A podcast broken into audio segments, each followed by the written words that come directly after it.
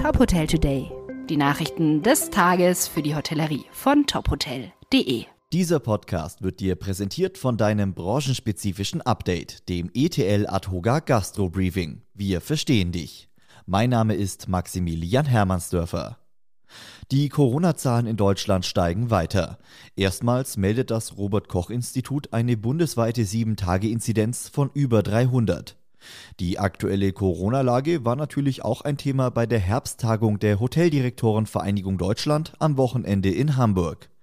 Der erste Vorsitzende Jürgen Gangel spricht angesichts der 2G- und 2G-Plus-Regelungen von einem Lockdown durch die Hintertür. Und das ist ja so, die Großveranstaltungen werden mehr oder weniger heute schon abgesagt.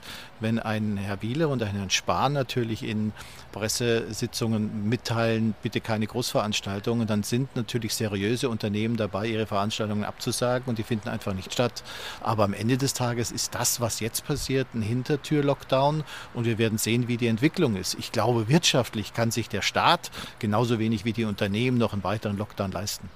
Es müssten pragmatische und schlüssige Regelungen auf den Weg gebracht werden, die in jedem Bundesland einheitlich gelten sollen.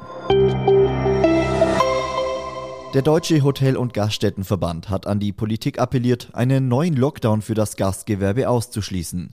Hauptgeschäftsführerin Ingrid Hartges sagte gegenüber RTL NTV, es muss sichergestellt sein, dass unsere Betriebe jetzt dauerhaft geöffnet bleiben.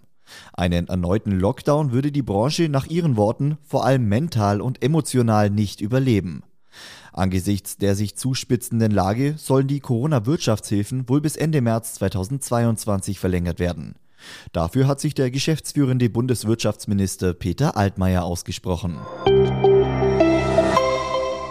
In Österreich gilt von heute an ein Lockdown für ungeimpfte. Darauf hat sich die österreichische Regierung am gestrigen Sonntag geeinigt. Wer keine Impfung hat, darf sein Zuhause künftig nur noch aus dringenden Gründen verlassen, etwa für Einkäufe des täglichen Bedarfs, für den Weg zur Arbeit oder den Besuch beim Arzt. Ziel sei es, die Impfbereitschaft zu erhöhen und die sozialen Kontakte deutlich zu verringern. Die Einhaltung der Vorschrift soll mit Stichproben überprüft werden. Betroffen sind etwa zwei Millionen Menschen. Weitere Nachrichten aus der Hotelbranche gibt's immer auf tophotel.de. Dieser Podcast wurde dir präsentiert von deinem branchenspezifischen Update, dem ETL Adhoga Gastro Briefing. Wir verstehen dich.